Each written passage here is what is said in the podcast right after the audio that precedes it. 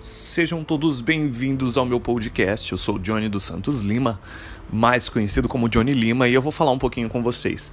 Bom, hoje eu gostaria de fazer uma reflexão a respeito uh, a respeito dos livros apreendidos no Rio de Janeiro.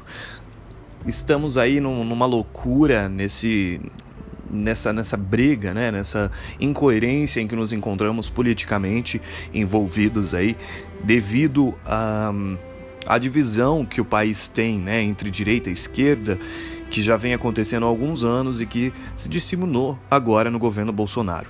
Bom, hum, primeiro gostaria de ressaltar a importância é, que a gente teve com a aprovação é, da lei né, que inclui o preconceito né, contra pessoas LGBTQ+, é, com, como crime de racismo. A gente teve uma evolução, foram muitos anos de luta para que a comunidade conseguisse realizar isso, não é mesmo? E agora a gente vê aí é, o, prefe... o, o Crivella é, mandando retirar os livros da Bienal do Rio de Janeiro. Isso é muito triste porque a gente vê que o nosso país é um grande retrocesso em muitos níveis. Né? Eu vi uma postagem agora do Whindersson Nunes no Twitter e ele diz: que triste, né? Como pode as pessoas que só querem conviver, viver normalmente, trabalhar, não terem, não poderem ler os seus próprios livros, não é mesmo? É, eu acho que as pessoas acabam fazendo uma tempestade num copo d'água em coisas que não precisam ser, não é? é são livros com temáticas de LGBTQ+, então é, não são livros que incentivam ninguém a se tornar LGBTQ até porque as pessoas elas não escolhem ser ou não, não é? é? Ninguém acorda num dia e diz: Oi, hoje eu quero ser gay, eu quero apanhar na rua, eu quero ser xingado, eu quero ser menosprezado, eu quero não ter o apoio da minha família, eu quero ser julgado na minha igreja, né? E também, e, e indo nesse, nesse ponto, né?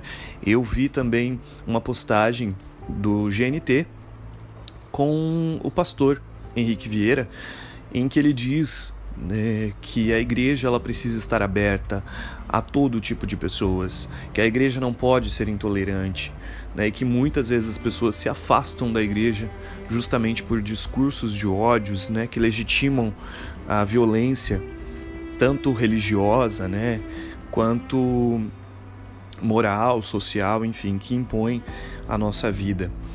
Então gostaria de deixar um recado para vocês mais amor, gente. A gente precisa de mais amor, mais respeito.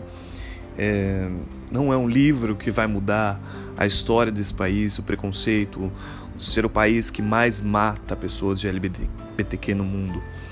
Eu fico muito triste com notícias assim porque eu acredito na humanidade, eu acredito no amor entre as pessoas e eu acredito que as pessoas elas devem se respeitar independentes de qualquer outra coisa, independente de uma religião, independente do seu viés político, independente da orientação sexual, da sua cor, enfim. E nós estamos vivendo um, um ambiente muito perigoso no nosso país. Mas eu gostaria de dizer para essas pessoas que estão se sentindo excluídas, seja religiosamente, seja racialmente, seja é, justamente pela, pela sua existência, que elas não estão sozinhas. Existem pessoas que estão aqui e que querem estar com vocês.